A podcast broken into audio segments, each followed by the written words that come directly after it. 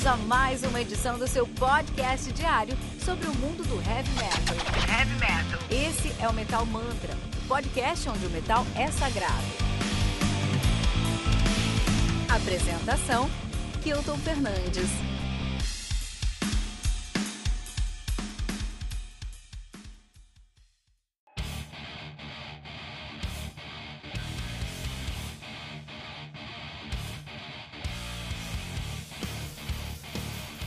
Can do Artillery, lançado no dia 7 de maio pela Metal Blade Records, responsável pelo lançamento de discos aí como Mechanisms of Omni Science do Abnormality, Gallery of Suicide do Cannibal Corpse, Awaken the Guardian Live do Fates Warrior, né? Ten, que contei com 11 músicas, atualizando 45 minutos de play. O Artillery, que é uma banda de thrash metal dinamarquesa, os caras são de Trastrup Hovenstaden na, na Dinamarca, na atividade de 82. Mas tem uma história bem conturbada, né? Por que que acontece?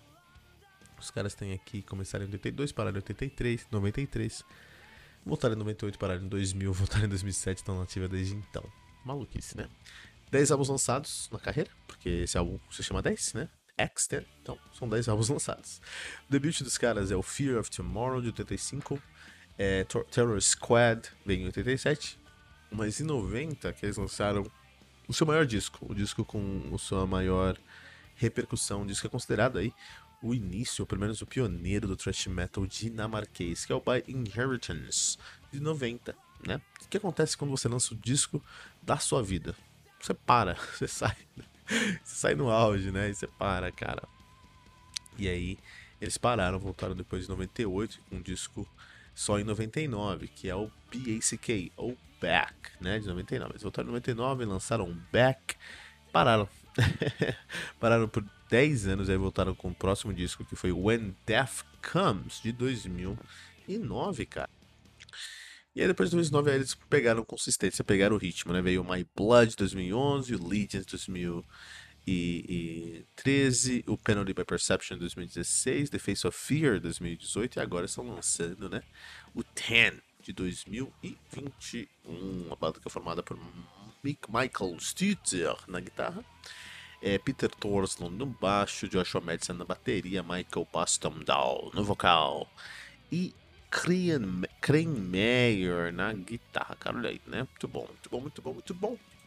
Lembrando que aqui no Metal Mantra, cara, você pode encontrar o Metal Mantra todos os, em todos os agregadores de podcast que você procurar, simplesmente buscando por Metal Mantra Podcast no Twitter, no Facebook no Instagram, com arroba Metal Mantra Pod, no Telegram com t.me barra Pod, no nosso site metalmantra.com.br. Metal Mantra, todos os dias às seis da manhã você tem uma resenha comigo, Kilton Fernandes.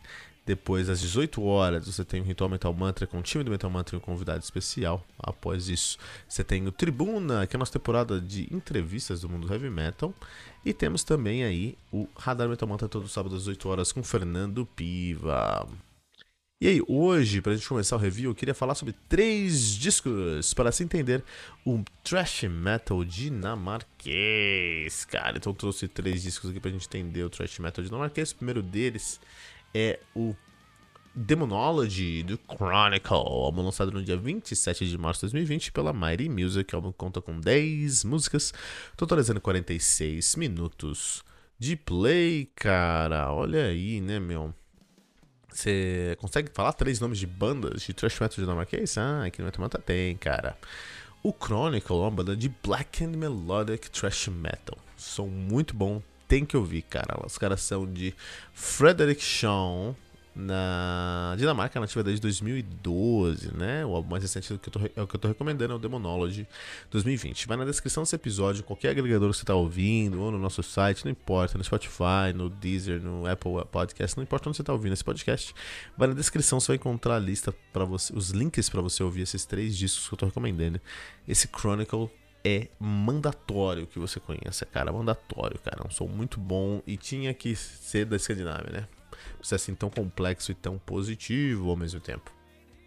Próximo disco que eu quero recomendar aqui é o Lade do Red Warzawa. Que bagunça, né? Lançado no dia 24 de abril de 2020 pela Gusten Feder. Álbum conta aí com 20 músicas, totalizando uma hora e dois minutos de play. É, isso mesmo.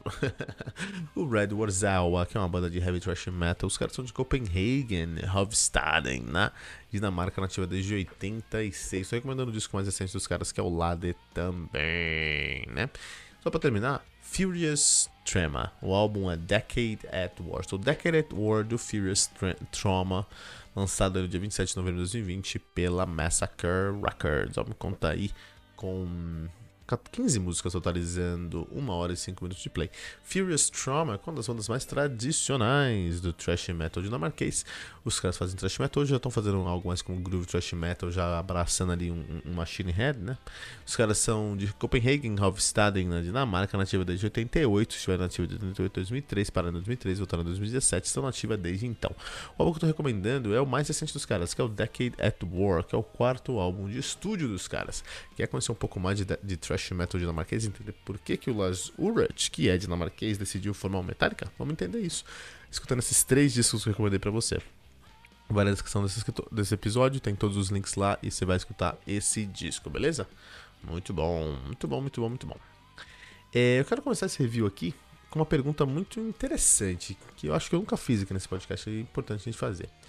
O que é ser mainstream, cara? O que é ser mainstream, cara? O que, que é ser. Você me fala, ah, o som dos caras ficou mais acessível e tudo mais.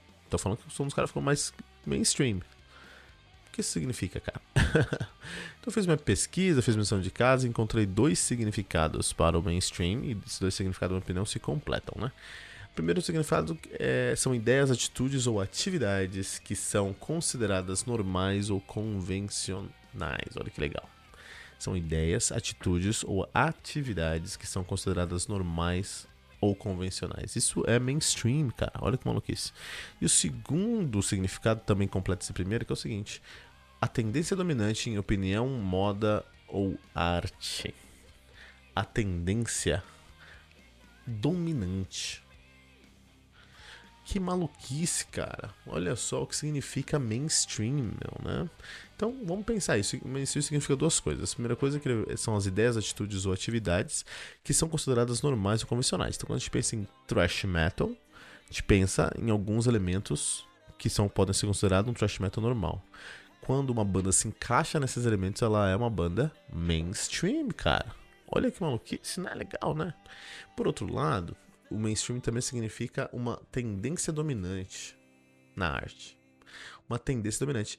Então, é, para ser tendência tem que ter um padrão. Mainstream vive de padrões. Então, se a banda é padronizada ou ela tenta buscar padrões, ela vai cair de certa forma dentro de um mainstream, dentro de um nicho, né? Pode ser um nicho maior, pode ser um nicho, vai ser mainstream no nicho maior ou menor, pode ser mainstream no mundo, pode ser mainstream só num grupo de seis bandas ali, não sei. Mas ser mainstream é isso, cara. É ao mesmo tempo você ter ideias, atitudes ou atividades que podem ser que serão consideradas normais e ao mesmo tempo ter, parte, ser parte de uma tendência dominante, cara. Olha aí. Mainstream no final do dia para heavy metal é massificar o seu som, cara. Isso eu acho, acho negativo. Mas também é normalizar os excessos do seu som. Eu acho isso positivo. Então, mainstream tem um lado negativo e tem um lado positivo, cara. Um lado negativo é que você está massificando o seu som, deixando o seu som mais acessível para a massa. E tudo que chega à massa geralmente tem menos qualidade. Agora, então, mainstream de certa forma é você reduzir a qualidade do seu som. Agora, é, mainstream também é você conseguir normalizar esses excessos, cara, lapidar o seu som. E eu acho isso legal. Eu acho isso muito positivo. Eu acho que tem muita coisa que podia ser um pouco mais mainstream para poder, poder conseguir, para conseguir controlar esses excessos, né? No caso aqui do Artillery, eu acho que eles tiveram um, um, um, som muito mais acessível nesse disco aqui. Eu acho que eles conseguiram fazer uma pré-produção menos complicada, mais direta e focada basicamente em força, né? especialmente a força da bateria, que é uma força muito boa. Mas em geral, conseguir trazer um som mais próximo do que eles queriam e não com uma discussão. Então esse disco fala sobre guerra, fala sobre essas coisas, mas faz de uma maneira tão clichê que parece que não falou. E, e, e mesmo assim ainda tenta buscar outros, outros temas também, né? Então olha que interessante, cara. O som desses caras aqui é, tá, continua muito pesado na questão de som, mas eles estão abordando temas menos pesados. Olha que interessante. E consequentemente estão se valendo de sonoridades mais amenas. E eles estão saindo tanto do thrash metal, entrando ali numas veredas de um groove mais alternativo, de um alternative metal mesmo, que, na minha opinião, esse aqui é o novo disco do Ted Morose, cara. Na minha opinião, esse aqui poderia ser o novo disco do Ted Morose, porque tem muito riff, mas tem. É tudo muito acessível, muito fácil de se entender. Ted Morose, se você tá ouvindo não conhece, é uma das bandas prediletas da vida. E tem alguns dos melhores riffs da Suécia, tá lá no Ted Morose, né? No Ted Morose, olha aí. É, no final do dia, cara, ser mainstream não é necessariamente negativo. Ser mainstream não é algo que a gente vai falar, pô, isso aí foi que é ruim. Ser mainstream é uma banda que realmente está procurando uma massificação do seu som e para isso aceita é, reduzir os seus acessos. Eu acho isso muito saudável, muito saudável mesmo, né? É muito difícil você fazer essa transição e ainda ser relevante, ainda ser bom, ainda conseguir um bom resultado. É difícil. Mas tudo que é difícil é mais positivo, né? Então eu concordo que isso não é o caminho natural como vocês deveriam acontecer, mas por acontecerem elas têm um valor intrínseco muito legal. Eu acho que aqui no caso é, a gente consegue saber que o mainstream pode fazer muito mal pra uma banda. Por exemplo, Metallica e Megadeth foram bandas que entraram no mainstream, ganharam muito dinheiro, mas perderam completamente sua identidade. Acho isso muito negativo. No caso do Artillery, eu acho que eles conseguiram dosar bem essa exposição que eles receberam da mídia. É, e acho que eles conseguiram, acho que eles conseguiram capitalizar legal aí essa exposição que eles tiveram na mídia. Acho que isso aí já é um ponto positivo no final do dia. Artillery, cara, Artillery eu acho que eles conseguiram fazer uma boa dosagem num disco que tinha tudo para ser só mais um disco de thrash metal, mas ele tem algo a mais. É um som, é um thrash metal mais acessível. Eu acho isso muito positivo. Lembrando que aqui Metal Mantra todos os dias, segunda a sexta, você tem uma resenha comigo, Kilton Fernandes, às 6 horas da manhã. Tem o Ritual Metal Mantra de segunda a sexta às 18 horas com o time do Metal Mantra e um convidado especial. Tem o Tribuna, nossa temporada de convidados de peso do mundo heavy metal.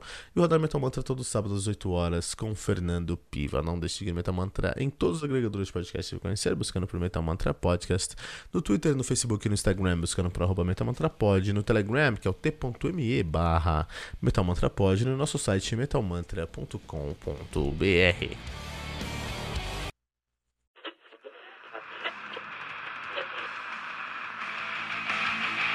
Ficamos por aqui com mais uma edição do seu podcast diário sobre o mundo do heavy metal. Esse é o Metal Mantra, o podcast onde o metal é sagrado. Não esqueça de deixar seu comentário no nosso site metalmantra.com.br.